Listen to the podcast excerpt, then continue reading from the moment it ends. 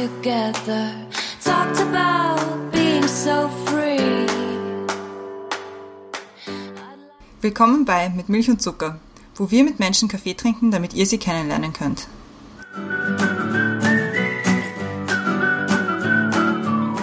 Willkommen zurück bei Mit Milch und Zucker. Neue Woche, neue Folge. Mein Name ist Christiane, mir gegenüber sitzt die Brenda. Hallo. Hallo. Wir haben uns wieder im Café Zentral getroffen, wo wir auch schon die letzten paar Folgen aufgenommen haben. Jetzt nach der Corona-Zeit machen wir das hier immer. Das ist auf der Simmeringer Hauptstraße, wenn mal wer vorbeikommen will. Richtig schön. Also da lernt man Simmering kennen.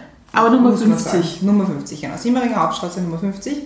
Schaut's gerne mal vorbei, ist sehr nett da. Wir haben natürlich auch wieder einen Gast. Und zwar ist das heute der Maciej. Du bist 42 Jahre alt und bist tätig. Und zwar bist du Projektkoordinator auf der TU für Gender Equality. Dann habe ich mir noch aufgeschrieben, davor warst du Gastdozent auf der WU und bist zudem Diversity Trainer und hast bei der Presse als Head of Social Media gearbeitet und auch als Redakteur.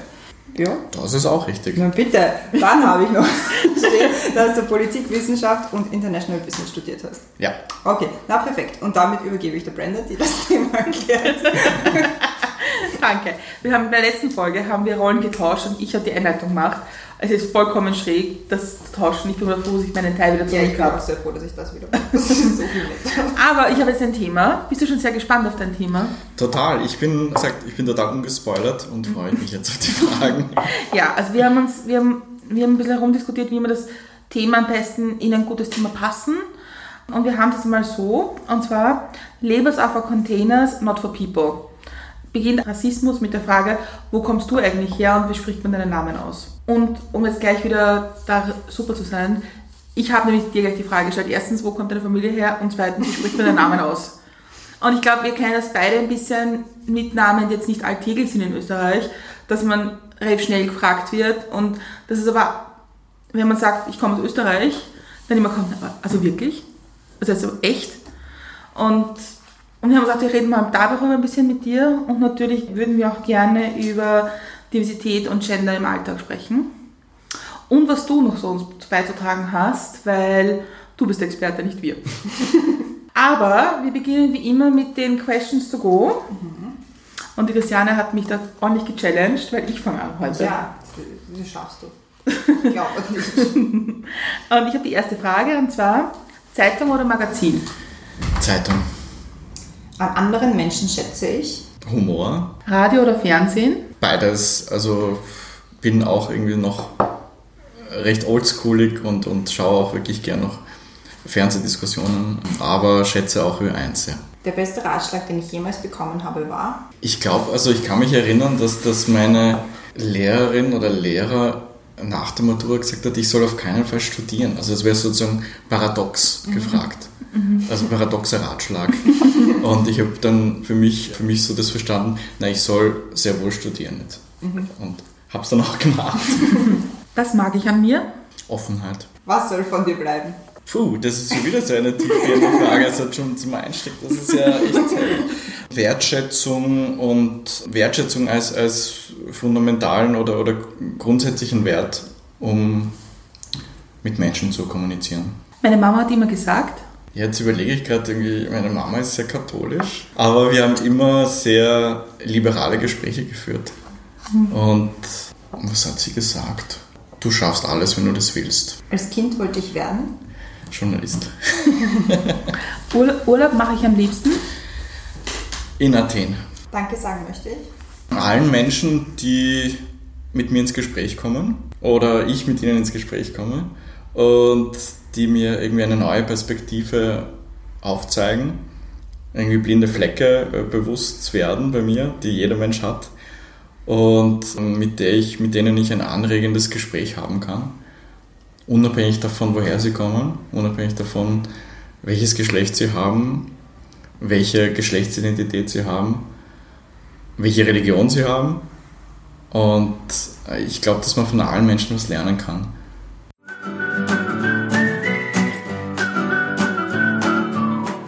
Questions to go gemeistert. Wie hast du es gefunden? Herausfordernd, glaube ich, sagt man heutzutage nicht. Oder schwierig. Aber du hast dich gut geschlagen. Ja, vielen. Dank. Du hast, hast dich gut geschlagen.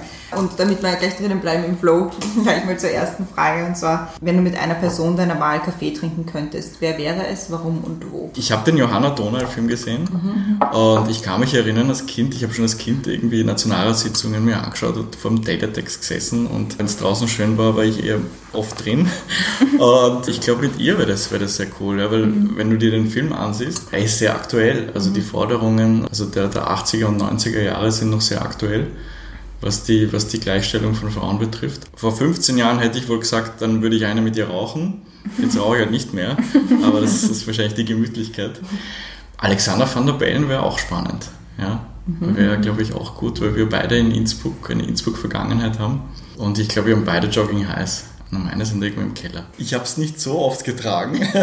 Pfleg. ja, das war so eher so, okay, das, das stelle ich jetzt so in die Vitrine. Aber ich kann mich erinnern an ein Video von Alexander van der Bellen, an irgendeinen Report, wo er irgendwie durch den Innsbrucker Hofgarten geht mit den Jogging Highs. Und dann musste ich schon sehr schmunzeln damals, ja. Und ich, also ich finde, er, er ist ein guter Präsident und er hat so eine gemütliche Art und auch so eine Weitsicht. Aber es gibt viele, also ja, es gibt sehr, sehr viele Menschen. Es sind jetzt zwei eher politische Menschen. Wie würde Johanna Donal die so Situation in Österreich, was Gender, Gleichstellung, Feminismus betrifft, wie wird, was würde sie heute so sagen? Mhm, eine zirkuläre Frage, sehr gut. Natürlich. Das war total geplant. Ja, also sie, sie, sie würde sagen, dass sich es weiterhin oder jetzt vielleicht umso mehr auszahlt, äh, dagegen zu kämpfen oder für etwas zu kämpfen.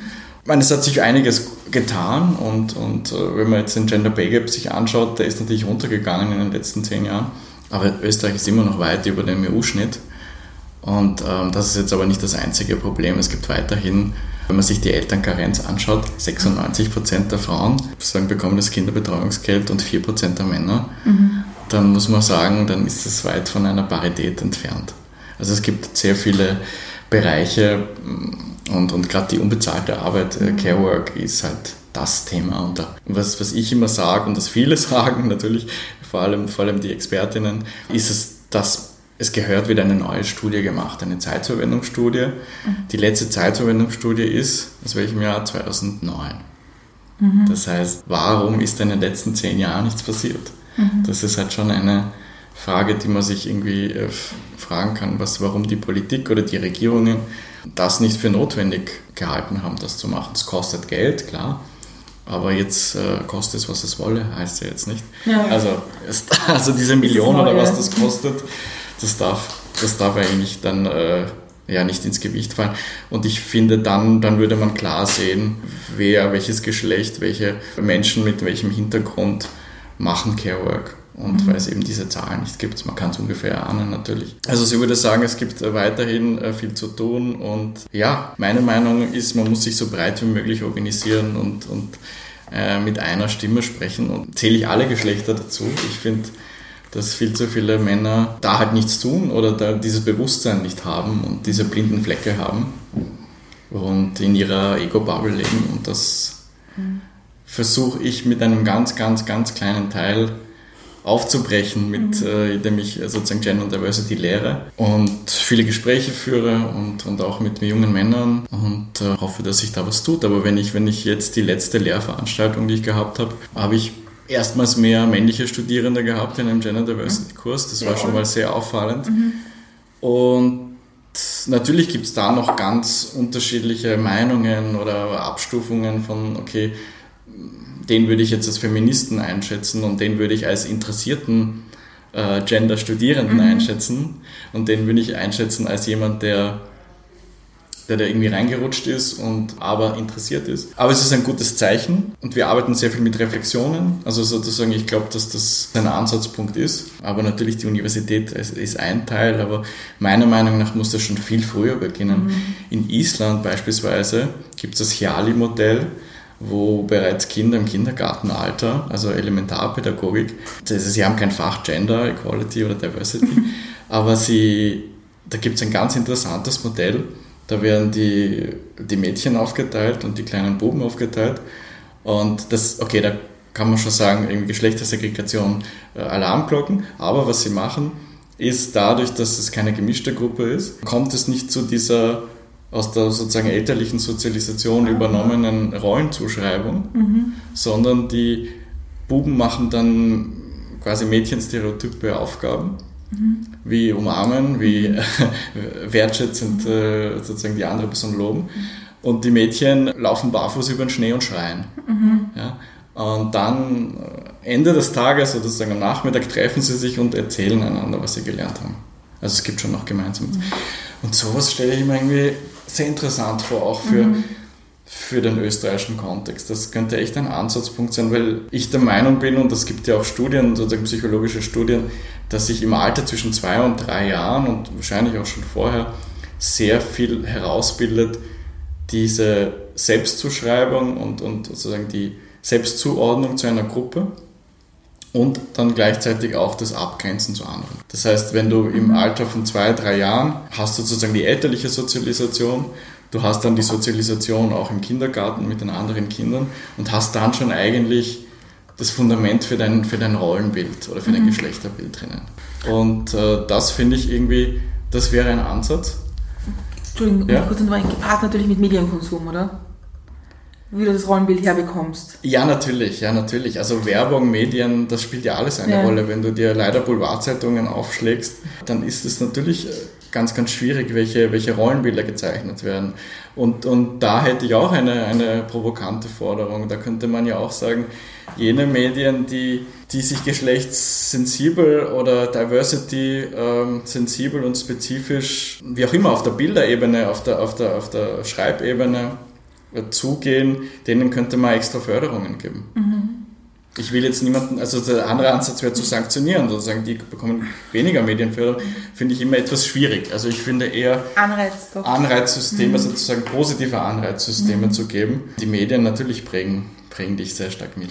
Ja, ja, ja, weil ich meine, in meinem Umfeld haben jetzt sehr viele gerade Kinder, kleine Kinder, und wenn man sich dann auch die, die, die Serien anschaut oder Bücher oder so, dann ist dort das noch nicht angekommen, dass Geschlecht nicht mit Rollen verbunden sein muss. Und ich glaube, wenn man das von Anfang an lernt, über Bücher, über Spielzeug und so weiter, Ja, es beginnt ja schon mal mit dieser absurden Farbsegregation. ja, total. Ja. Ja. Und dieses Reproduzieren über Generationen. Das Problem oder eines der Probleme ist diese Reproduktion. Wir übernehmen sehr viel äh, von unseren Eltern, von das, was wir sozusagen erfahren haben, mitbekommen haben. Eben da bräuchte es einen wirklichen Systemwandel, finde ich, einen Systemneustart. Und Bildung, Bildung ist die, die Basis dafür. Äh, Da muss man sich aber dann genau anschauen, weil zum einen braucht es dann Lehrkräfte, beziehungsweise Elementarpädagoginnen, Päd- Pädagogen, äh, Lehrer, Lehrerinnen, die dann auch geschult sind. Ja. Also das ist ja auch eine, eine, eine Schlüsselqualifikation, Gender und Diversity Kompetenz, die kannst du auch nicht an einem Wochenende lernen. Also das bedarf auch sozusagen einer, einer Vorlaufzeit und da braucht es einen politischen Willen ja, und der fehlt halt derzeit. Und da wollte ich was fragen und so. Weil kann man jetzt ein Verständnis für Gender und Diversity, kann man das wirklich lernen? Nämlich jetzt im Erwachsenenalter, wo Menschen ja oft verwechseln Einstellung mit Meinung. Und wie kann man es Menschen beibringen? Nämlich verbunden auch damit, wie kann, was kann jeder von uns und jeder von uns beitragen dazu, da ein bisschen sensibler zu sein. Ja, das ist da richtig angesprochene Medienkompetenz wäre auch ein Fach, das ich irgendwie sehr gerne irgendwie dem Bildungsministerium äh, äh, ja, Wollen wir das nicht empfehlen würde. Ja, ich glaube, man kann es erlernen. Ich kann mich erinnern, ich habe Gender Diversity äh, Management begonnen zu studieren 2003. Da war das äh, die erste, ja, der erste Versuch, kann man sagen, das an der WU damals zu etablieren. Das war ein neues Institut. Im Nachhinein kann ich das ja irgendwie auch sagen, ich hatte eigentlich Intention, eine andere. Das, das, man kann sich das vorstellen, das sind im zweiten Studienabschnitt von Betriebswirtschaft oder, oder, oder, oder internationaler Wirtschaft gibt es Möglichkeiten, sich zu spezialisieren. Da gibt es ja dann Controlling und Marketing und, und so diese klassischen BWL-Fächer und dann gab es eben Gender and Diversity Management. Ich wusste, da gibt es sozusagen genügend Plätze, weil die Plätze ja auch irgendwie knapp sind. Und das war schon auch ein, ein, ein Mitgrund, damals äh, sich dort zu bewerben. Und dann war ich in der ersten Studierendengruppe, die das äh, absolviert hat, dann 2005. Und das waren elf Seminare. Und in elf Seminaren über zwei Jahre, da bleibt schon durch was hängen. Und dann, dann habe ich richtig gemerkt, diese, du bekommst diese Genderbrille aufgesetzt oder setzt sie dir selber auf, besser gesagt, und Diversity-Brille und siehst die, die Welt tatsächlich anders. Du siehst sie viel differenzierter. Du siehst nicht nur deine Lebenssituation und deine, auf deinen Erfahrungen basierendes Wissen, das wir alle haben und das ja auch gut so ist, dass wir das haben. Aber ich finde, was auch wichtig ist, ist so diese, äh, dieses Gesamtheitliche und den äh, empathischen Blick zu haben auf, auf Menschen, die einen ganz anderen, anders ist immer ein schwieriges Wort, ja, unter Anführungszeichen anderen, Hintergrund haben, andere Erfahrungen haben. Wir sind ja, wir sind ja sozusagen, ich, ich sage auch immer ganz gern, Männer und Frauen gibt es nicht. Ja, es gibt die Männer und die Frauen nicht. Erstens gibt es jetzt äh, einen dritten Personenstand, das ist gut, aber da warten wir auch noch, äh, bis das Innenministerium äh, da was tut. Aber es gibt die Frauen und die Männer nicht. Es gibt so viele Unterschiede und so viele Differenzierungen innerhalb der Geschlechter. Und deswegen ist Diversity auch ein Ansatz, der, äh, der sozusagen besagt, dass, dass wir alle mehrere Identitäten haben.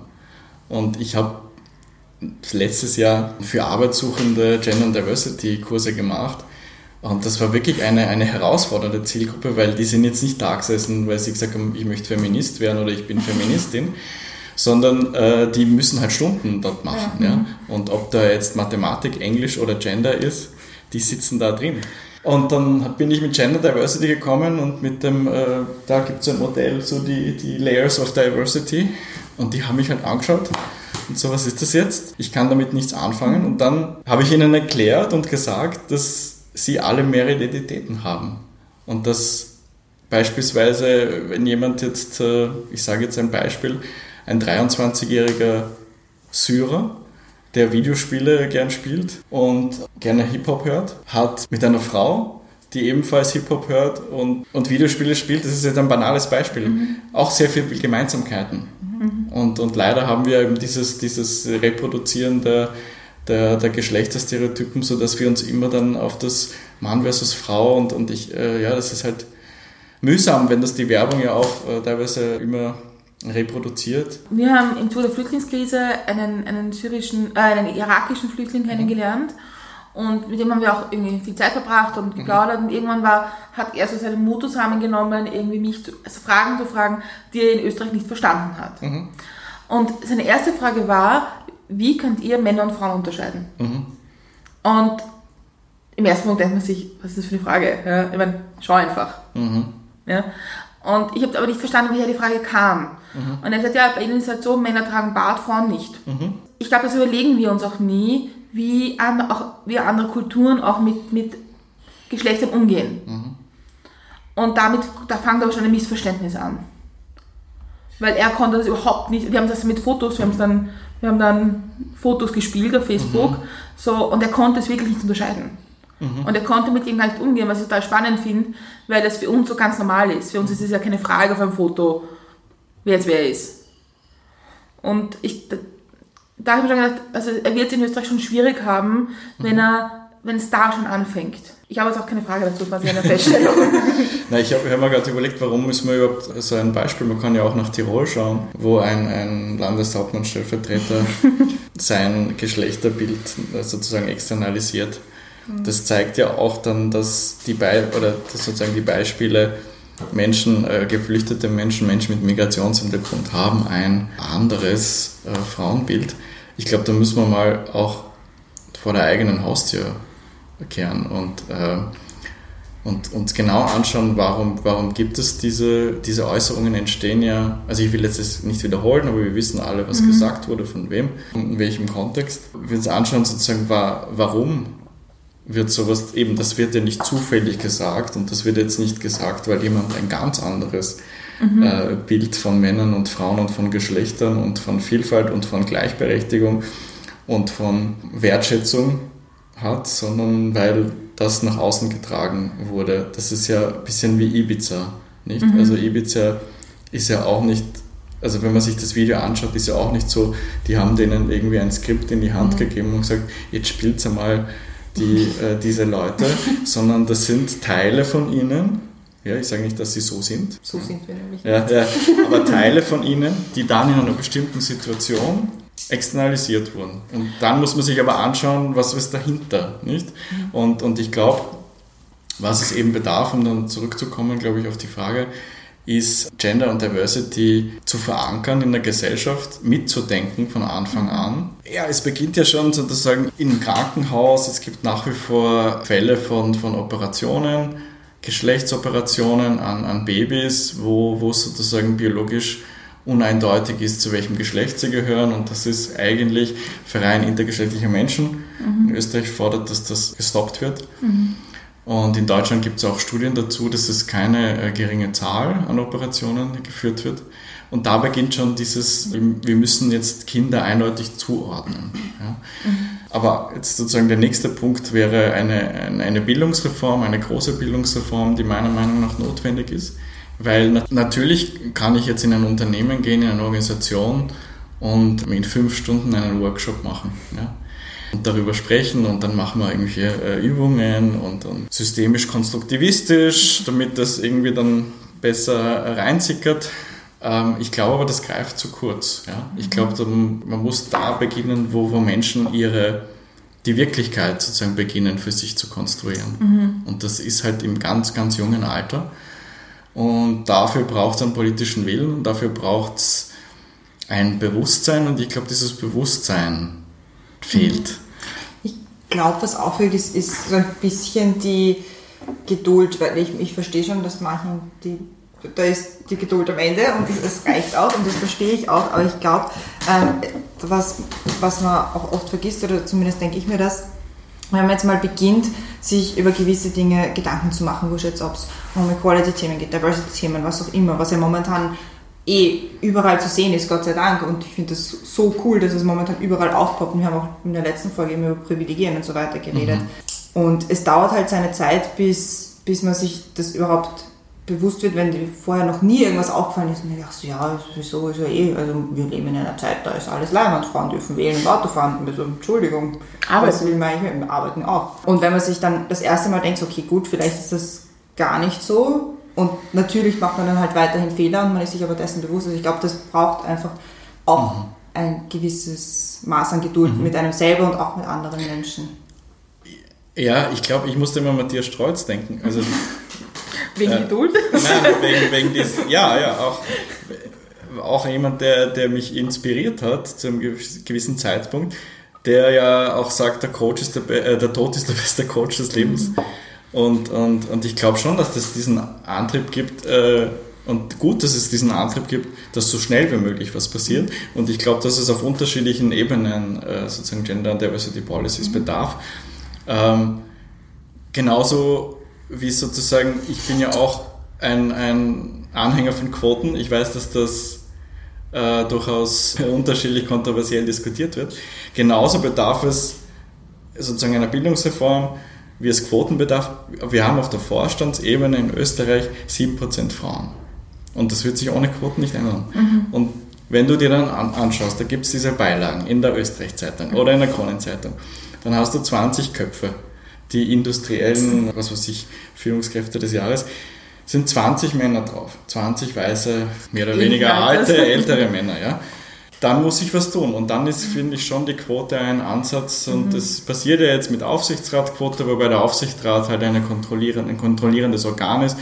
Und es wäre meiner Meinung nach noch wichtiger oder wichtiger, äh, Geschäftsführung und auf der Vorstandsebene auf Quoten was zu machen, was auch Länder wie Island und, und Frankreich schon, schon machen. Man sieht, die Quote wirkt. Das ist ein, ein weiterer Ansatzpunkt. Die Familienpolitik muss sich sozusagen meiner Meinung nach auch ändern weil wir in einem sehr, naja, sagen wir mal so, wir sind ein sehr familienorientiertes Land. Das ist jetzt per se ja was Gutes. Da muss ich immer überlegen, welche, welches normative Bild von Menschen zeichnet man. Wenn, ich habe den Eindruck, das normative Bild bei uns ist gerade so, dass, dass es eine heterosexuelle Familie mit zwei Kindern ist. Mhm. Ähm, Weiß. Ja, die in Österreich dann Urlaub macht. Und das passt ja alles. Aber man soll ja man soll ja hier eine Vielfalt auch an, an dieses normative Bild auch aufbrechen. Mhm. Weil es gibt Menschen, die einen ganz anderen oder einen, and, einen anderen Lebensstil haben und das ist auch gut so. Mhm. Und die, ja, und die werden sozusagen dann nicht Ja, das heißt immer so, was soll man denn alles erreicht haben mit 30 oder 40, nicht? Und dann kommt halt beim Mann das und das und diese Stereotypen sozusagen Vorstellungen. Und äh, die reproduzieren wir natürlich dann immer selber ne? und denken, ah, ich, ja, ich bin jetzt 42, ich habe noch gar kein Haus. Ich habe noch keine Baum. Ich habe nicht einmal einen Führerschein, bin noch nicht verheiratet und habe auch keine Kinder und dann, dann fangst du dann an zu überlegen, ja, was, warum, warum gibt es diese Norm? Und äh, deswegen bin ich ja auch dafür, irgendwie die Individuen zu stärken. Gleichzeitig bin ich aber auch dafür, keine Gruppen gegeneinander auszuspielen. Mhm. Weil das ist halt immer das Gefährliche dann dabei. Es ist eben für mich nicht ein Entweder-Oder, sondern ein sowohl als auch. Ich, ich wollte nochmal bei der Mediengeschichte einhaken mit dir, weil ich habe ein bisschen darüber nachgedacht, über die Tirol-Geschichte, die, die wir jetzt nicht für länger diskutieren. Und da gibt es ja in ganz viele Bereiche verschiedene Beispiele, die in der Politik passieren. Zum Beispiel Amar Sadic, geh heim nach Bosnien. Oder einer meiner Lieblingsbeispielreden, Küppermann der konservativen Partei, der sagt, ich danke meiner Frau, dass sie zu Hause bei den Kindern ist, dass ich arbeiten gehen kann. Und da weiß ich, da fehlt mir ein bisschen manchmal, dass jemand erklärt, warum das eigentlich nicht okay ist. Weil, dass es nicht okay ist und dass man sich empört darüber, ich glaube, das können wir alle und das wissen wir alle. Aber was der Hintergrund ist, warum das eigentlich nicht geht, das fehlt manchmal irgendwie. Und dann beginnt es, dass man das auch nicht versteht, warum das jetzt ein Problem ist. Und ich glaube, das ist das auch, was sich auf Alltagsrassismus auswirkt, dass den Leuten nicht mal auffällt. Mhm. Mhm. Also wir hatten gest, gestern ja, einen Fall in der Bezirksvertretung Simmering, wo jemand verteidigen will, warum äh, es kein Blutspendeverbot für homosexuelle Männer geben darf, mit der Erklärung, dass ja heterosexuelle Menschen aus Nigeria viel gefährlicher sind und findet aber nichts dabei. Und das sind so Beispiele, glaube ich, wo es jemand braucht, der sagt, so, das geht und das geht nicht und deswegen. Oder? Siehst du das anders? Beispiel Alma Sadic ist ein sehr gutes Beispiel, weil zum einen ich bemerkt habe in meiner Lehrveranstaltung, dass sie ein, ein Role Model auch für viele männliche Studierende ist mit Migrationshintergrund mhm. und ohne Migrationshintergrund. Migrationsgeschichte, sagen wir mal so. Das fand ich sehr, sehr äh, spannend. Zum anderen ist dieser Hass, den sie erlebt hat, das ist ein, ein Beispiel für, für Intersektionalität. Das heißt, es gibt ein Zusammenwirken von mehreren Dimensionen wie Geschlecht und Migrationshintergrund. Mhm.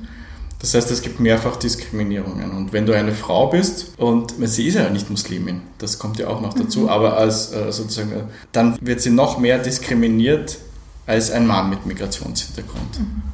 Also eben wir sprechen von Intersektionalität, wenn, wenn mehrere, da gibt es sozusagen diese, dieses Dreieck, im, im Englischen würde man sagen, uh, Gender, Race und uh, Social Class. class. Mhm. Im, im, Im Deutschen oder im, im Deutschsprachigen ist es Gender, soziale Klasse und Ethnizität. Wenn die drei zusammenwirken, dann merkst du, dass, es, dass es ganz, ganz große Unterschiede haben kann, ähm, aus welcher Klasse du kommst, gepaart mit Geschlecht gepaart mit äh, Ethnizität.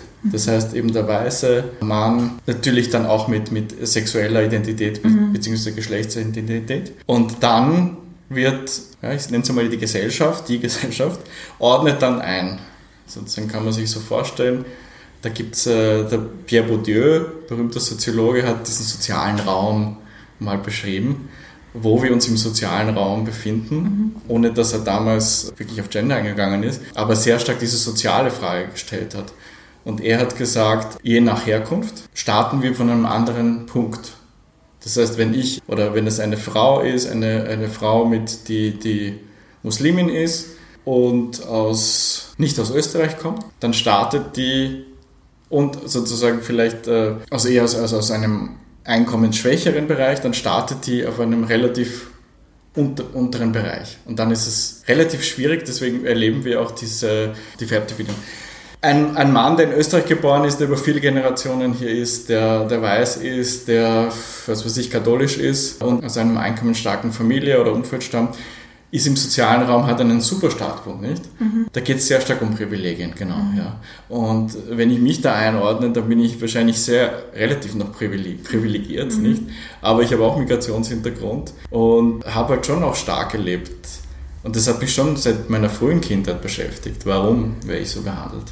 Oder warum sagt Mitschüler... Sprichst eh gut Deutsch, oder? Ja, dafür, gell? Ja.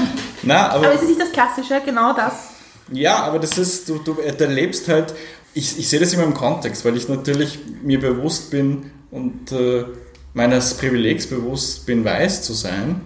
Und ich kann, bin sehr solidarisch mit, mit Menschen, die, die wesentlich schlimmere Sachen erlebt haben. Aber ich glaube auch, dass diese Sachen, die mir passiert sind, auch sehr irgendwie prägend waren. Nicht, wenn du in der Schule fährst, früher hätten sie sich vergast, ne, weil du aus Polen bist, dann, dann fangst du halt an zu überlegen, warum sagt er das? Oder wenn du dann hörst, was war noch so prägend? Du wirst nie so gut Deutsch lernen äh, können wie ein echter Österreicher, hat mir mein Deutschlehrer nach der Matura gesagt. Also so richtig so die Matura-Note oder das wurde übergeben. Dann hat man sich die Hand gegeben und so als, als, als abschließendes Wort so, du wirst nie so gut Deutsch sprechen wie ein echter Österreicher. Und das, das sitzt, also das, Glaube ich, ja. das setzt dich so an. Du bist halt tief verletzt, ja. Also du bist tief verletzt und dann gibt es halt unterschiedliche, wie im Leben, wenn man verletzt ist, wenn man irgendwo am Boden ist, dann gibt es halt unterschiedliche Auswegsmöglichkeiten. Nicht entweder du nimmst das irgendwie als Motivation oder du, ja, du lässt halt irgendwie dein, dein Ärger und, und was immer raus. Oder du glaubst es vielleicht, ja, ein Stück weit und dann, dann verläuft dein Leben halt dann anders. Und ich, ich glaube, dass wenn man so diskriminierende Momente nicht selber erlebt hat, ist es nicht so leicht, diese Empathie auch zu haben für Menschen, die Diskriminierungen erlebt haben, die wahrscheinlich noch wesentlich schlimmer waren und, und, und körperlich waren und, und Hass im Netz, das, äh, das habe ich Gott sei Dank nie erfahren. Und man hat so, so, so, ja, so eine, eine, eine, irgendwie eine Fähigkeit oder irgendwie eine, ein Sensorium dafür. Ich habe ja auch familiären Hintergrund, aber ich habe es ein bisschen anders erlebt, weil bei uns war das oft so, dass man gefragt hat, wo kommt deine Familie jetzt her oder wie, der Name ist amerikanisch, oder? Und sagt, nein, meine Mutter kommt aus England. Und dann haben sie, ach so, du bist eh einer von den Guten. Das- Das hat mich immer schon gestört, dass man irgendwie dann gleich so eingeteilt wird, ist man jetzt ein guter Ausländer oder ein böser Ausländer? Ja klar, also wenn du, wenn du aus, aus Großbritannien oder USA bist und Englisch sprichst, dann muss man, ich, ich kenne ja auch Menschen, die, die, die sprechen noch gar nicht so viel Deutsch dann und sagen, ja, ja, passt ja, ne? Also so, du sprichst ja eh Englisch und dann, also da gibt es schon eine Art von, von Hegemonie, aus welchem kulturellen oder ethnischen Hintergrund du kommst und das finde ich auch, das finde ich auch sehr schwierig und beschäftigt mich auch, ja. Ja, das, das, also auch da, wie ich in Wien in die Schule gekommen bin, in die, in die AS, habe ich, hab, ich hab das total erholsam gefunden, dass dort plötzlich Leute aus anderen Ländern sind, Leute mit anderen Religionen sind, Leute andere Sprachen sprechen, weil man sich plötzlich, weil man nicht mehr so rausgenommen worden ist irgendwie und so, du bist jetzt anders. Natürlich, ich glaube, natürlich, ich, und ich ist total bewusst, jemand, der eine andere, noch muslimisch gewesen wäre oder schwarz, wäre es noch schlimmer gewesen für die.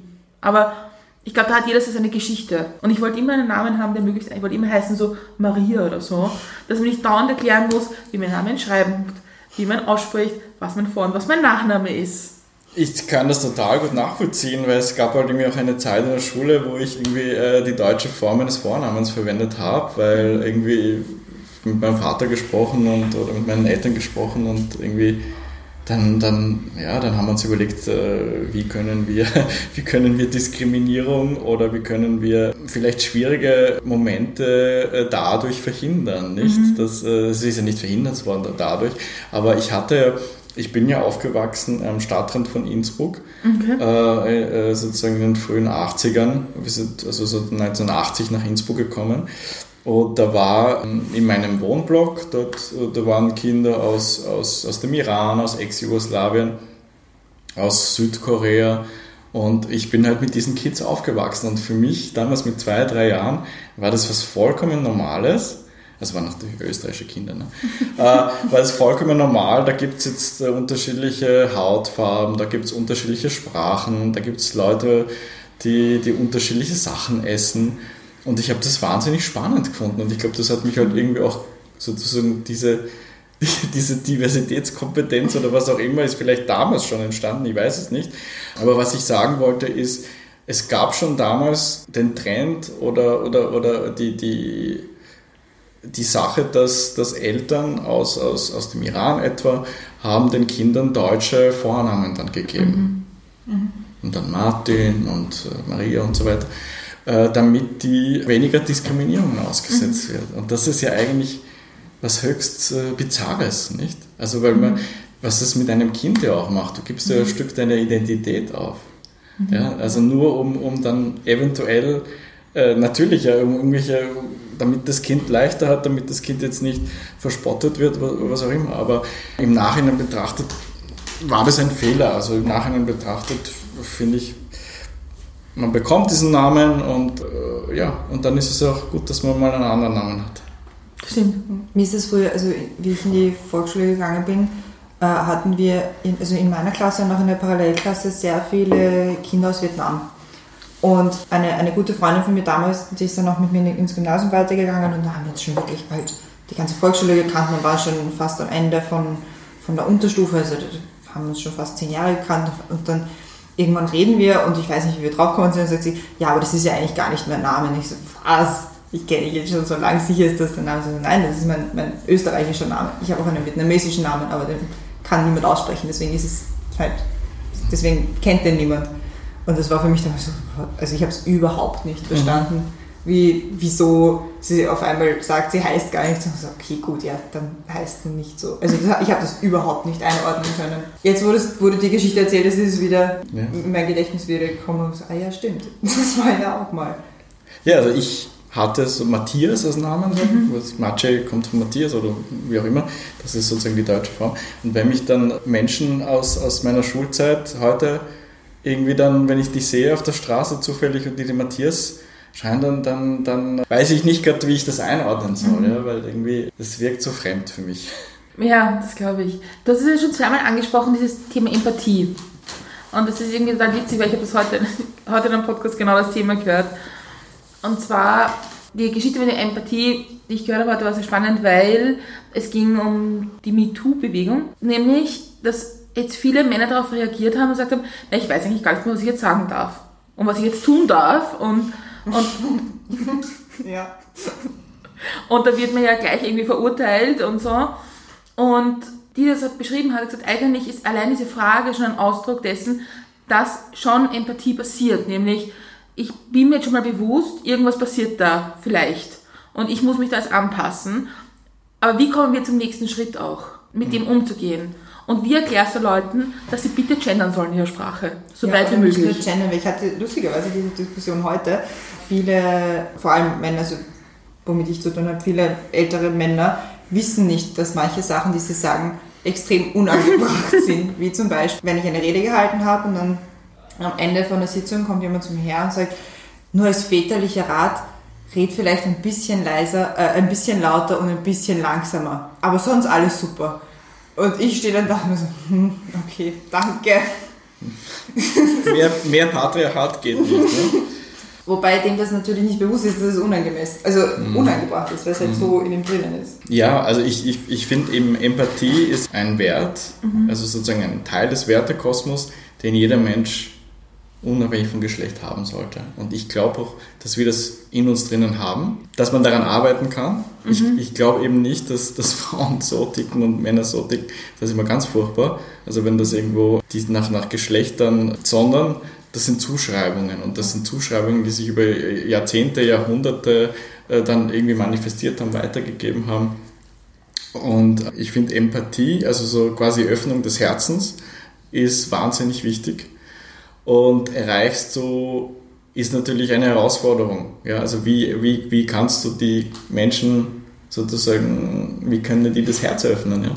Und ich glaube, dass es, es geht im Dialog. Also ihr musst, gibt es also einen deutschen oder in den USA arbeitenden deutschen Wissenschaftler Otto Scharmer, der hat diese Theory U, und, und er spricht davon, dass es drei Feinde gibt, unter Anführungszeichen, die einen, einen Wandel oder sozusagen einen Change, weil es ist ja auch, wir brauchen einen Change, die einen Change-Prozess aufhalten und das ist die, die äh, Stimme des Urteils, ja?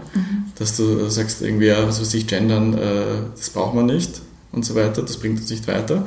Dann gibt es die Stimme des Zynismus, der ist ganz stark ausgeprägt. Also da braucht es, also unsere Gesellschaft ist leider sehr, sehr zynisch geworden oder war es vielleicht immer, aber, aber Medien tragen da, da absolut dazu bei. und Voice of Fear. Und Voice of Fear ist das, was wir uns, das, was wir haben, das, was wir kennen, das, was irgendwie unseres ist, die Angst, das irgendwie zu verlieren. Und wenn du diese Angst hast, dann kannst du dich auch nicht öffnen. Und wenn, wenn diese drei Feinde sozusagen überschritten sind, dann kann es zu einem Change kommen. Und er spricht auch davon, dass es so soziale Räume braucht, also so Gefäße, wo äh, Menschen einander im Dialog treffen. Weil ich glaube, dass diese Ego-Bubbles und diese, man merkt es ja auch in den sozialen Medien, nicht? Also es gab ja mal diese Bubble, diesen Bubble-Diskurs vor ein paar Mhm. Jahren. Es ist jetzt ja auch nicht so, dass die Bubbles aufgebrochen sind. Die Leute liken halt dann die Seiten, die, die für sie irgendwie für, für den Wertekosmos passen und alles andere nicht. Und dann bekommst du halt nur irgendwie so einen kleinen Ausschnitt vom, vom ganzen Kuchen. Und dann erweiterst du deine Perspektiven auch nicht. Das heißt, möglichst unterschiedliche Menschen zusammenzubringen und auf Augenhöhe miteinander zu sprechen.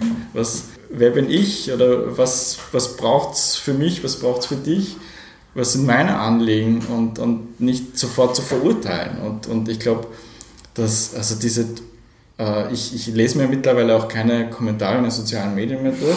Ich habe es geschafft. Ich habe einige Jahre im Social Media Bereich auch gearbeitet, auch äh, in einer Verantwortlichkeit. Und ich habe natürlich, das war Teil der Berufsbeschreibung, ich habe auf diese Kommentare lesen müssen, antworten müssen, mir überlegen müssen, wie, wie reagiere ich.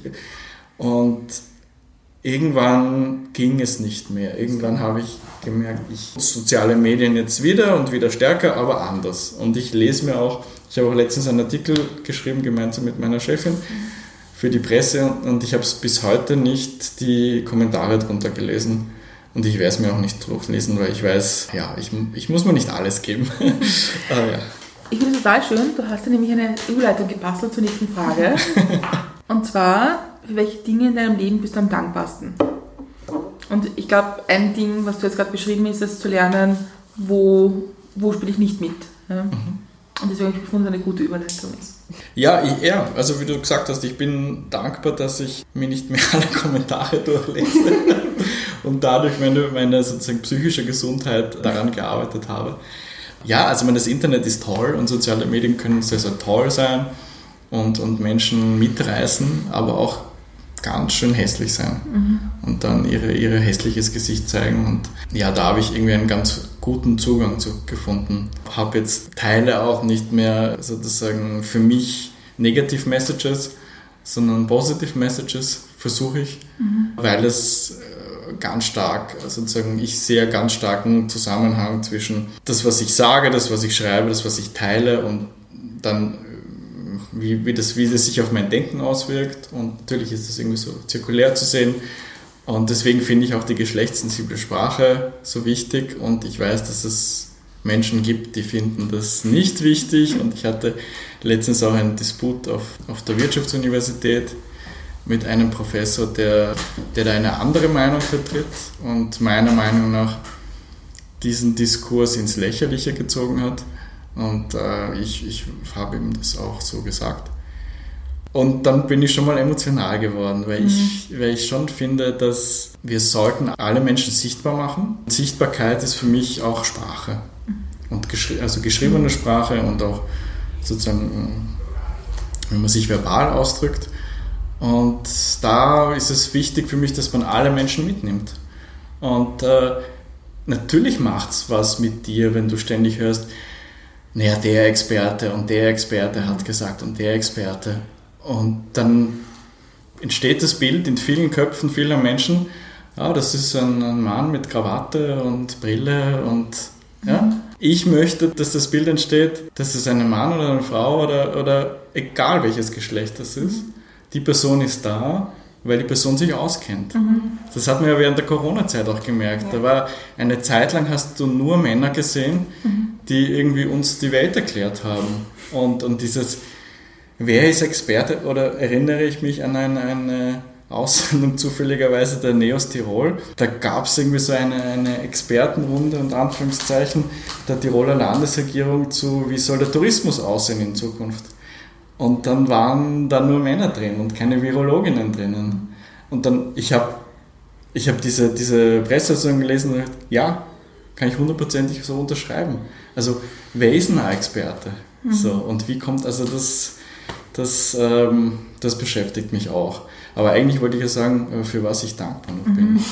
Ich bin dankbar, dass ich nach vielen, vielen Jahren, wo ich sehr viel gearbeitet habe und so in diesem 9 to 5 war und so arbeiten und dann Urlaub fahren und arbeiten und dann am Wochenende am See gehen, irgendwann gemerkt habe, ich muss oder ich möchte wieder was tun, ich möchte wieder was lernen, ich möchte wieder mich irgendwo hinsetzen, was lesen, ich möchte mehr reflektieren. Und deswegen bin ich dann auch, habe ich diese Chance genutzt, die Bildungsgrenze auch zu gehen und gemerkt, okay, plötzlich habe ich sehr, sehr viel Zeit. Und am Anfang denkst du, naja, ich sollte jetzt das machen und das machen und das machen. Aber es ist auch gut, mal zu sich zu finden und zu reflektieren, wer bin ich, was, was will ich noch tun und wohin könnte die Reise gehen. Und, und es gibt so viel, und jetzt lese ich gerade sehr, sehr viel und es gibt aber noch viel, wie wir vorher Ja. gesprochen haben, noch viel mehr zu lesen. Es gibt so viele Podcasts, es gibt so viele Serien und das sind alles Einflüsse und diese Einflüsse, da bin ich sehr dankbar für Einflüsse. Wenn man sich deine Biografie anschaut, du kommst aus der Medienbranche und bist dann in die Gender Diversity also Richtung gegangen, das muss schon ein harter Cut gewesen sein, oder? Weil die, so die Medien, Politikwelt ja doch eine ganz andere ist. Und wenn du jetzt so zurückblickst, würdest du es anders machen, deine Ausrichtung? Ja, es ist absolut harter Cut. Möchte da noch ergänzen, ich hatte noch einen ärgeren Cut und zwar äh, habe ich direkt nach meinem Studium habe ich zwei Jahre am Gender und Diversity Institut gearbeitet an der WU. Also ich war schon mal sozusagen in dem Kontext tätig und dann habe ich für mich äh, die Zelte mal abgebrochen und wollte irgendwie was anderes machen und eh in den Journalismus. Und dann habe ich bei Österreich gearbeitet, also bei der Zeitung Österreich. Und ich glaube, den härteren Cut als äh, vom feministischen Diskurs, den Boulevard in Reinkultur Ja. oder was auch immer. Das war ein absolut harter Cut, aber hat auch wieder viele Learnings gebracht. Und ich glaube, dass ich irgendwie, wenn ich irgendwie meine Biografie anschaue, da so viele unterschiedliche Dinge gemacht habe und bin aber für jede einzelne Station irgendwie sehr dankbar, weil es mir immer eine, sozusagen eine weitere Perspektive gebracht hat. Ja, ich, also ich würde gerne wissen, wie das passiert ist mit deinem Lebenslauf. So, ich arbeite gerade für Gender Diversity auf der WU und ich gehe jetzt zu 24, wie das funktioniert hat. Weil ich kann mir nicht vorstellen, dass ihr 24 sich überlegt, ich glaube, jetzt wäre mal ein Gender Diversity Experte ganz wichtig für uns. Nein, aber ich, wie gesagt, also ich wollte immer schon Journalist werden und ich war während meiner Studienzeit und, und auch Schulzeit habe ich immer wieder was geschrieben, aber das waren alles unentgeltliche und, und Praktika gemacht beim Fernsehen, im Radio. Aber da habe ich halt Staub gesaugt und, und dann ab und zu irgendeine Sendung vorbereitet. aber ich habe da meistens keinen Cent gesehen und deswegen habe ich dieses Thema zwischenzeitlich irgendwo ad acta gelegt und dann gab es diese Möglichkeit, dass, dass Österreich wen gesucht hat. Und dann war das aber wirklich Teil des Bewerbungsgesprächs, dass der damalige Geschäftsführer gesagt hat, naja, mit das Gender können Sie sich da abschminken. Ne? So. Also, das, also das war jetzt kein Satz, den ich gerne gehört habe. Ich wollte damals wirklich so diese Basics des Journalismus und wirklich in einem harten aber äh, Umfeld lernen, aber wie gesagt, wo man auch viel lernen kann. Und es gibt, ich kenne sehr, sehr viele Leute, die jetzt irgendwie bei den Qualitätsmedien sind oder, in, oder Pressesprecher, Pressesprecherinnen sind, die auch im Boulevard begonnen haben, weil es irgendwie auch, ja, und wenn du, ich bin irgendwo auch news-süchtig, ich konsumiere sehr viel Nachrichten und dann war das irgendwie damals schon ein sehr spannender, spannender Job und ich durfte auch nach Polen reisen und ein bisschen Korrespondent sein. Man muss halt immer so die positiven Dinge dann ich herausziehen.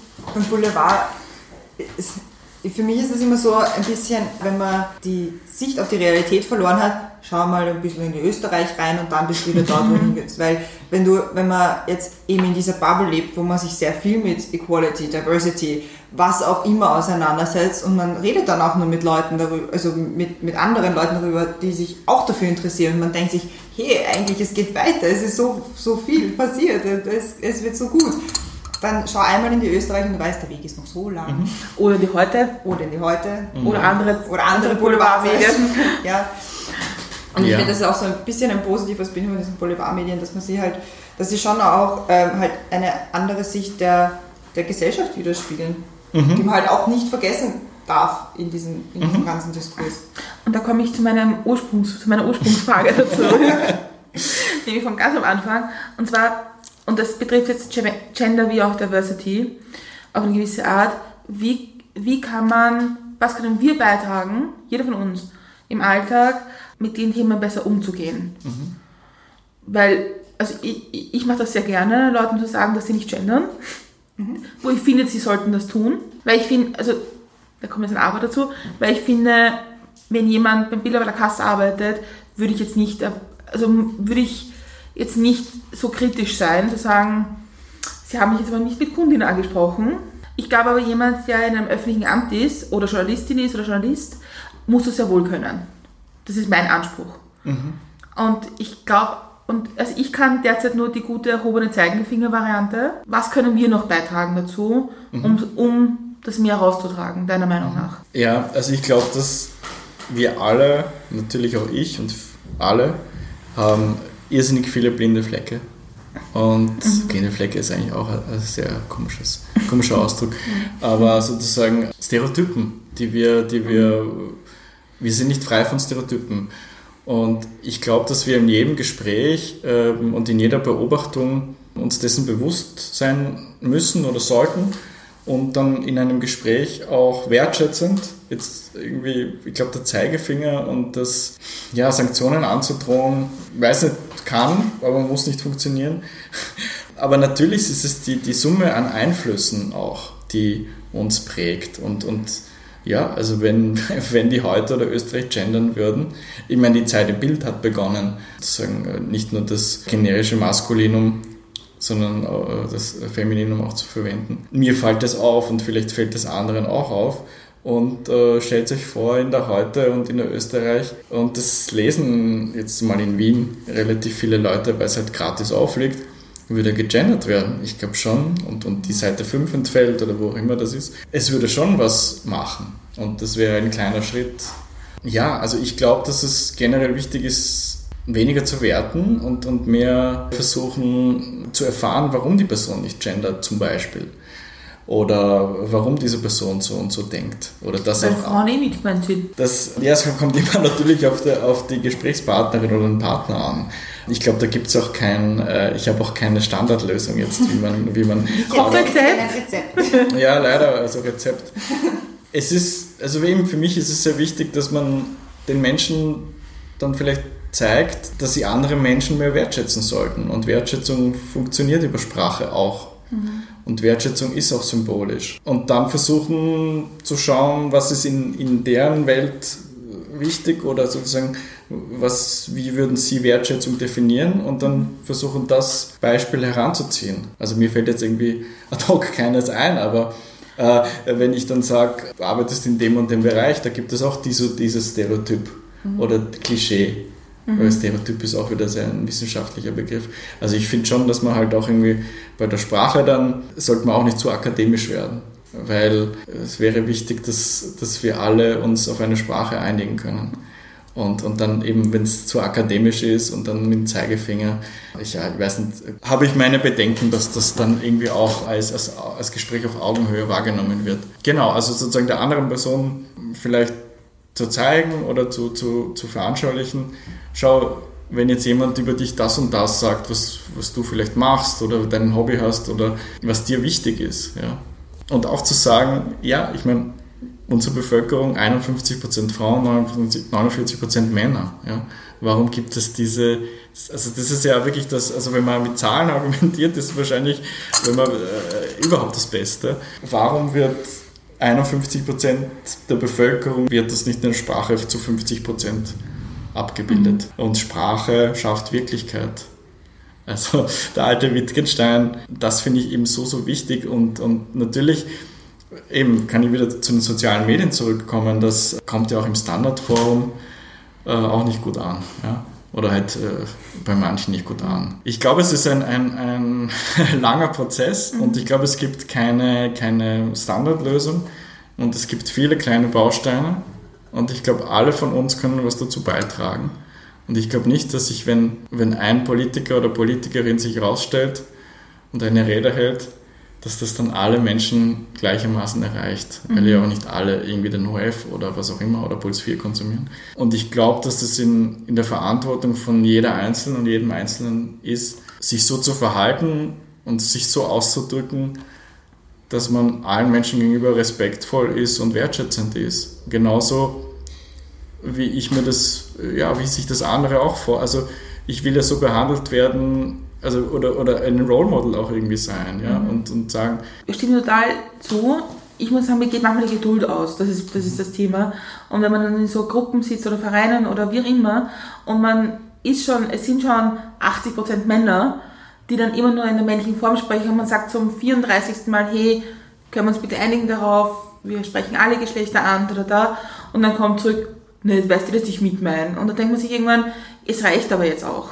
Und, da, und das ist total schwer, diese Geduld irgendwie dann noch aufzubringen und zu sagen, Ja. wie wär's denn dann innen hinten an? Einfach nur das gewisse, wie du richtig sagst, Wertschätzung auch. Ja, und ich glaube, dass, dass es halt genauso Männer braucht natürlich, die, die geschlechtssensibel formulieren und die dadurch irgendwie eine Vorbildwirkung haben und einen Multiplikatorinnen-Effekt haben. Ansonsten könnte es sein, dass manche Männer dann den Eindruck haben, dass es ein Thema, und Gender ist ein Thema, das alle Geschlechter betrifft. Gender ist kein Frauenthema. Also auch, aber Gender ist ein Thema für alle Geschlechter. Ich glaube, dass es gibt ja auch die Männlichkeitsforschung, dass wenn das andere alternative Lebensstile beziehungsweise auch Karriere und, und, und, und, und Lebens, also sozusagen Work-Life, Life-Work-Balance-Modelle gäbe, dann würden viele Männer äh, dann mit dem sehr, sehr gut leben können. Ich glaube, dass der eben was das von mir beschriebene, was ist, was ist der normative Mann oder was sollte der normative Mann sein und was sollte er alles erreicht haben, das ist ja auch ein wahnsinniger Druck für manche Männer. Deswegen ist es so wichtig, alle, alle an einen Tisch oder alle in einen Raum zu holen. Ansonsten wird das sozusagen, werden Gruppen gegeneinander sticheln und agieren und ich glaube, es braucht was, ein gemeinsames Miteinander. Ich finde ich find unsere, unsere nächste Frage, die wir aufgeschrieben haben, eigentlich ziemlich lustig, wenn man den Podcast bis jetzt gehört hat. Und zwar ist nämlich unsere nächste Frage, was kann man von dir lernen? Finde ich witzig, weil wir haben, glaube ich, jetzt schon so viele Themen abgehandelt, wo man sagen kann, dass du schon sehr viel Input gebracht und zum Nachdenken angeregt. Es ist echt schwer, also über sich irgendwas zu sagen, was, was kann man von mir lernen. Nie aufhören zu lernen, vielleicht? Was du glaubst du, was, wenn du sagst, nie aufhören zu lernen, was glaubst du, sind so deine nächsten Schritte? Wo, wo siehst du dich irgendwie dich weiterentwickeln? Oder wird es wieder einen Cut in deinem Lebenslauf geben, dass du ganz was anderes machst? Kannst du dir das vorstellen? Ja, das ist, äh, was die Zukunft bringt, kann ich natürlich nicht prognostizieren. Aber ich bin derzeit eben sehr, sehr happy mit, meinem, äh, mit dem Gender Equality Projekt, wo wir, äh, wir an der Abteilung für Genderkompetenz gemeinsam mit Kolleginnen von anderen Universitäten, auch Kunstunis sind da dabei, arbeiten äh, Maßnahmen für, also es ist in einem Uninetz heißt das, und das sind 18 Universitäten und Partnerinstitute und Künstler und Künstlerinnen, die gemeinsam an Maßnahmen arbeiten, also so von, vom, vom Thema Klima, Thema Armut zu stoppen, äh, Gender Equality, Ungleichheiten zu beseitigen. Da geht es auch um Wirtschaftswachstum, wie, wie sieht die Arbeit der Zukunft aus. Also es sind alle Themen sozusagen vereint, alle Themen, die äh, uns in der Zukunft äh, oder jetzt schon sehr stark betreffen. Und wir arbeiten alle gemeinsam an Maßnahmen, eben diese Sustainable Development Goals der, der UNO, die bis 2030 von den jeweiligen Regierungen umgesetzt werden sollen. Und wir arbeiten sozusagen auf österreichischer Ebene, damit die österreichische Regierung dann hoffentlich diesen Bericht auch umsetzen wird oder Teile davon umsetzen wird. Das weiß ich nicht, wie, wie das dann vonstatten gehen wird. Aber da bin ich jetzt noch eineinhalb Jahre in diesem Projekt und wir arbeiten gerade sozusagen an Maßnahmen für Gender Equality im Speziellen. Und ich bereite derzeit eine Lehrveranstaltung vor, die ich im Wintersemester halten werde und konzipiere die. Also das ist irgendwie auch sehr, sehr spannend. Manchmal bekommst du mehr oder weniger so etwas Vorgefertigtes oder irgendwo eine Anleitung und da habe ich jetzt mehr oder weniger freie Hand, um, um. Gender, Diversity, also Gender Diversity Kompetenz zu lehren und freue mich da schon sehr drauf, weil das da gut sein kann, dass das Studierende sind, die bislang sich noch nicht so viel damit beschäftigt haben oder die Genderbrille, Diversity-Brille nicht aufhaben und die dann mit denen zu arbeiten und gemeinsam auch zu diskutieren. Ich finde Diskussion sehr, sehr wichtig. Ich mache auch keine sozusagen Vorlesung und, und alle hören zu, sondern ich, ich, ich mag dieses Diskutieren auf Augenhöhe, ich mag unterschiedliche Meinungen hören, Argumente vor allem mhm. vorbringen. Ich glaube, das ist was es in unserer Gesellschaft irgendwie noch stärker braucht. Das ist im angloamerikanischen Raum, glaube ich, viel stärker, dass das irgendwie in Schulen gelehrt wird. Mhm. Wie argumentiert man? Also nicht nur, ich bin jetzt für das oder für das oder gegen das. Und ich habe recht. Ja, genau, ich habe recht, weil das war immer so, wie ja. auch immer. Ne? Sondern okay, wenn du dafür bist, warum bist du dafür? Was sind, was sind die Argumente dafür? Das will ich den Studierenden mitgeben und das ist jetzt so das nächste Projekt. Ich habe heute, und das, das beschäftigt mich total, das irgendwie für mich umzusetzen, ich habe heute ein Bild gezeichnet bekommen über den Zustand des Feminismus. Das finde ich passt das gerade gut, nämlich dass in den 70er, 80ern, auch in den 90ern, das Bild immer war, der Feminismus muss Mauern niederreißen und das muss irgendwie es geht einmal um Abbauen.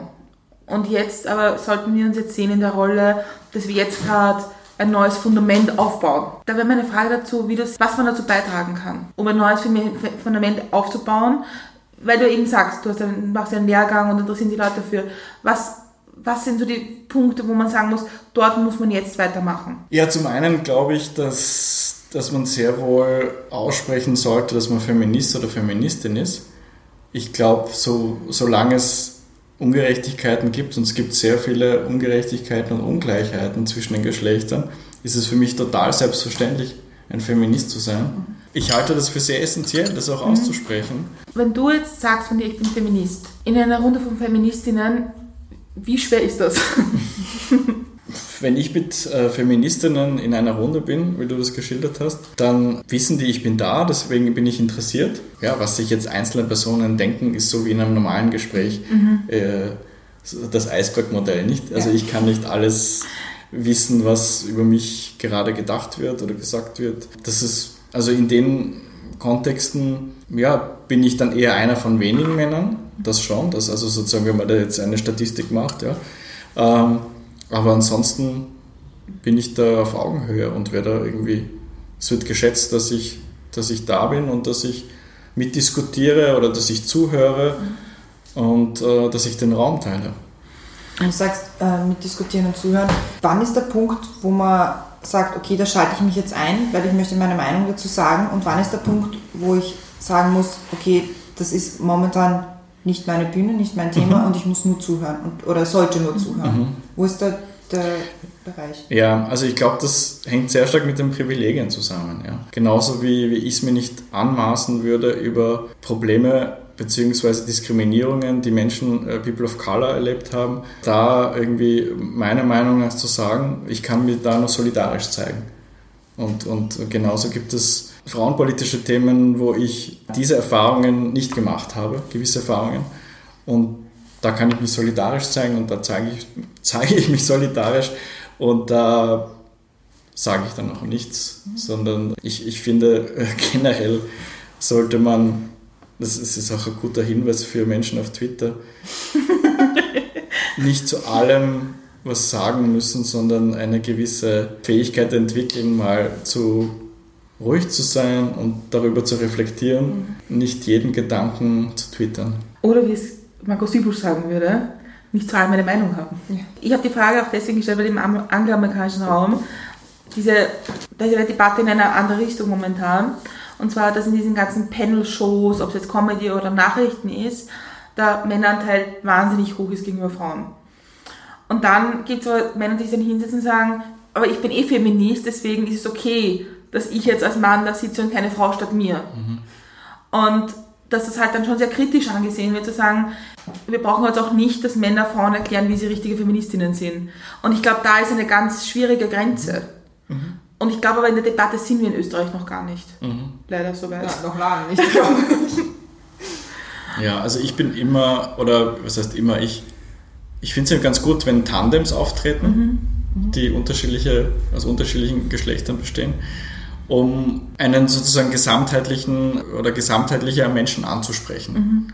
Weil, weil es natürlich Themen gibt oder, oder Situationen gibt, wo du, wo du irgendwie aus, aus, aus identitätstheoretischer Perspektive äh, dir denkst, okay, ich möchte da jetzt zu dem Thema als Frau aber jetzt eine Frau bitte haben. Und natürlich, ich meine, wie irritierend war das damals, als Herbert Haupt Frauenminister war. Könnt ihr euch noch daran erinnern? Ja. Also das war ja, das war ja die, die purste, also die größte Irritation, glaube Ja. ich, für Frauenpolitik und für Genderpolitik. Ja, also das, also eine größte, größere Irritation, glaube ich, gibt es gar nicht. Und, und generell eben, man muss, wie du sagst, es ist ein, ein sehr schmaler Grad. Äh, Wo bin ich solidarisch? Wo kann ich was beitragen, schriftlich, verbal? Wo ist es gut, wenn ich eben solidarisch da bin und ähm, physisch da bin und, und dadurch meine Unterstützung zeige?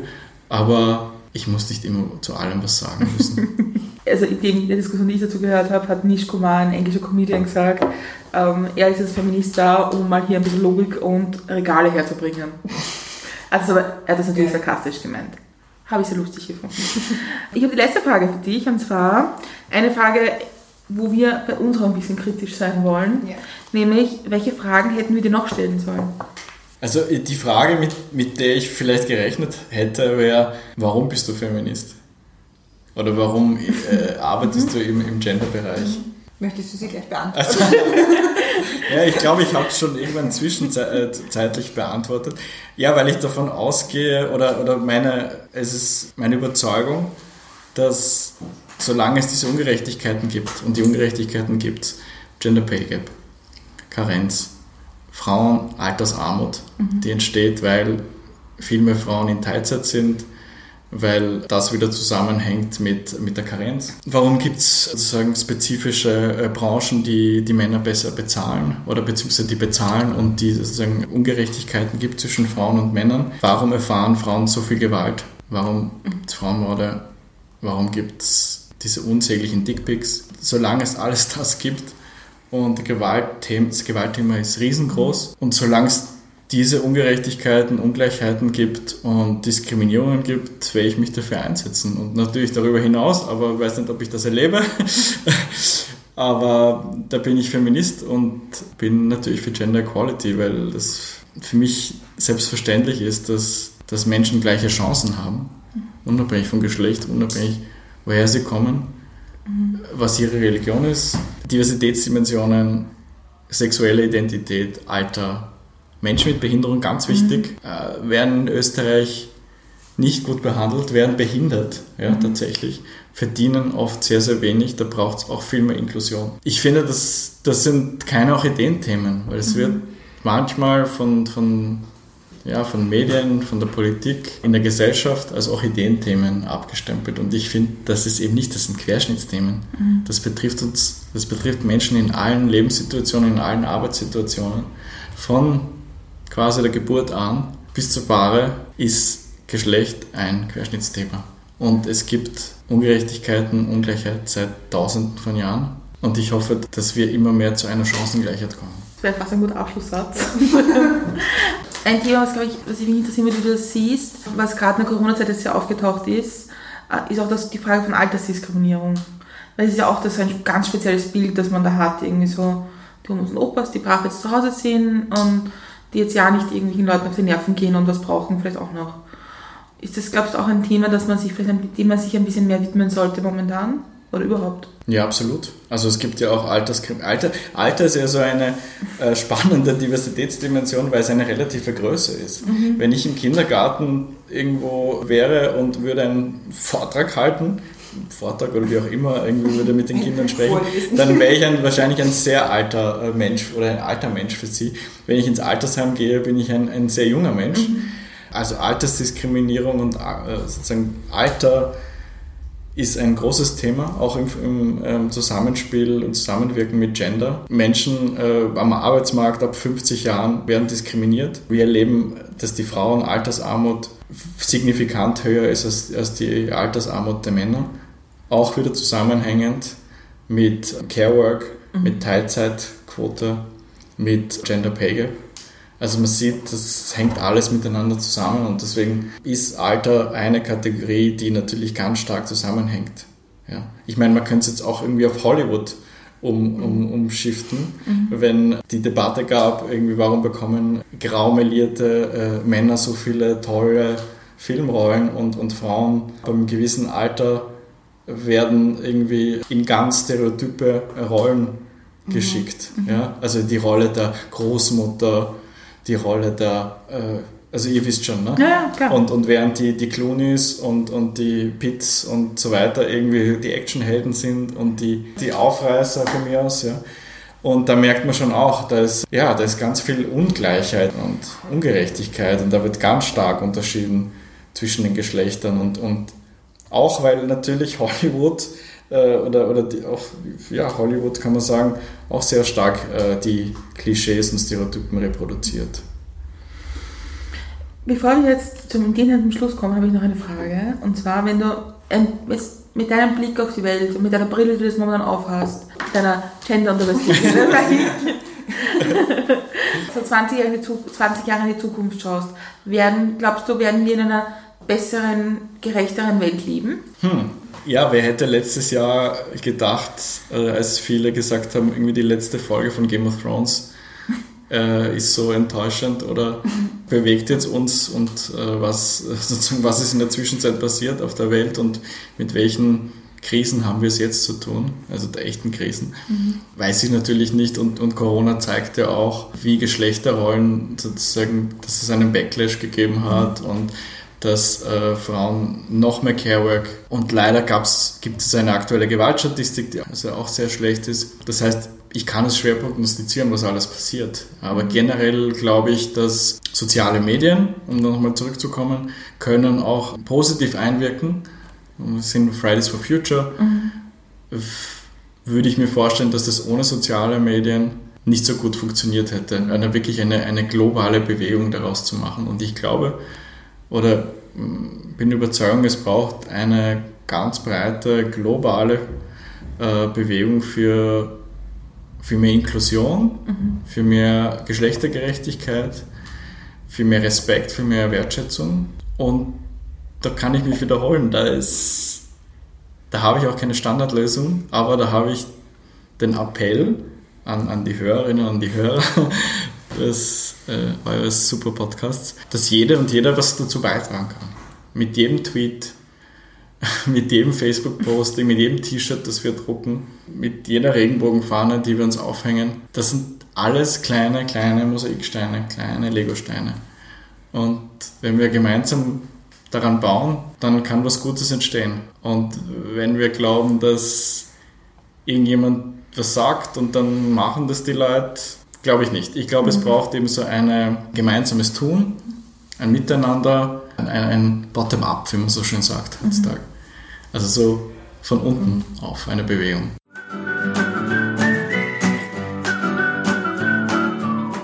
Wir sind am Ende.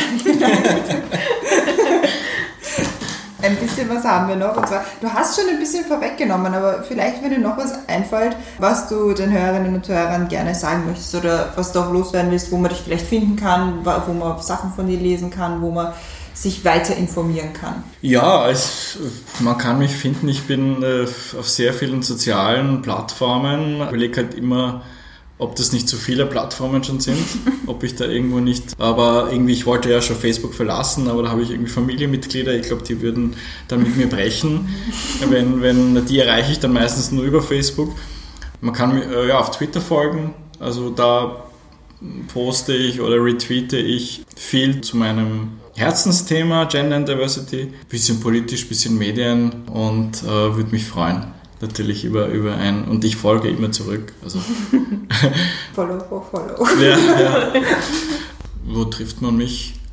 Viel, viel derzeit online, weil ich auch irgendwie sehr viele auch Videokonferenzen und Videoformate, ich, ich habe jetzt auch sehr viel gelernt äh, von, von den Zooms und von den GoToMeetings und Microsoft Teams und Jitsu und bin jetzt, bin jetzt äh, ja, bin ja kein Digital Native, also ich habe halt auch das viel gelernt und bin sehr, sehr dankbar, wollte ich eigentlich sagen, weil ich äh, wirklich privilegiert bin. Und, und äh, ich glaube, dass dieses Privilegienthema, bin ich jetzt nochmal so im Inhaltlichen, dass wir uns dessen oft nicht bewusst sind. Und diese Corona-Zeit, also ich, ich, ich habe mich wirklich aufgeregt, wo jemand im ORF, glaube ich, war es, gesagt hat, ja, dies, dies, diese, diese Zeit jetzt ist so super für äh, entschleunigend und reflektierend und man kann irgendwie so viel nachdenken und äh, dann denke ich mir, naja, aus welcher Perspektive sprichst du? Mhm. Du sprichst für einen Sender, der, wie viel haben wir, 8 Millionen Leute, ja. 8 oder 9 Millionen Leute erreichen möchte und da können sich viele aber nicht aussuchen, ob sie zu Hause bleiben, sondern Einzelhandel, Krankenhaus, Polizei, Pflege. Die können sich nicht aussuchen, ob sie, die haben dann oft aber auch keinen Balkon oder keine Veranda oder keine Terrasse und haben es ganz, ganz schwierig. Und das, das finde ich nochmal irgendwie ganz zurück zu dieser Ego-Geschichte und Ego-Bubble.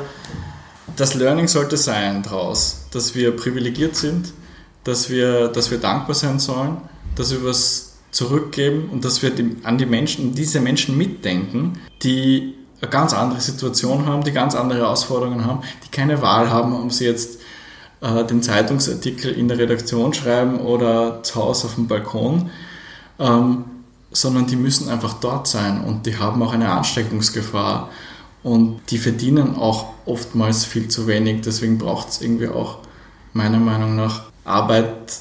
Gewisse Branchen müssen neu bewertet werden. Mhm. Systemrelevante Berufe, könnten wahrscheinlich jetzt einen eigenen Podcast machen. Ja, voll. nicht? Was ist Systemrelevanz?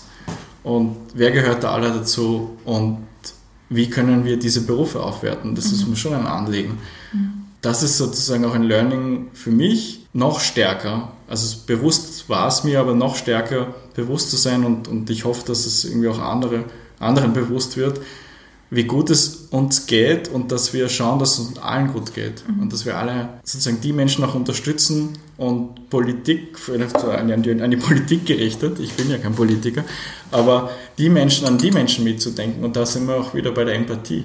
Wenn du die Empathie nicht hast oder nicht ausgeprägt hast, dann denkst du an, an deine äh, sozusagen Interessensvertretung oder an deine Interessensgruppe. Und dann denkst du aber nicht an die anderen wir müssen schauen, dass es die anderen gar nicht gibt. Wir müssen schauen, dass wir alle gemeinsam in einem Kreis sind und nicht diese Ränder, die müssen wir alle in den inneren Kreis holen. Ich finde, es war ein wahnsinnig toller Abschluss jetzt. Mir, ich, mir würde noch was einfallen dazu, aber ich glaube, das heben wir uns für Teil 2 auf. Aber Ähm, danke für, für die letzte Frage, weil ich wollte das jetzt unbedingt noch einbringen. Mir bleibt noch Danke fürs Zeitnehmen, danke fürs Kommen, für die Offenheit, für die vielen Inputs, fürs Nachdenken, zum Nachdenken anregen, vielleicht auch zum Anregen, ein bisschen empathischer zu sein anderen gegenüber. Mir bleibt jetzt die allerletzte Frage, und zwar, wie trinkst du jetzt deinen Kaffee? Kurz schwarz, nicht türkis.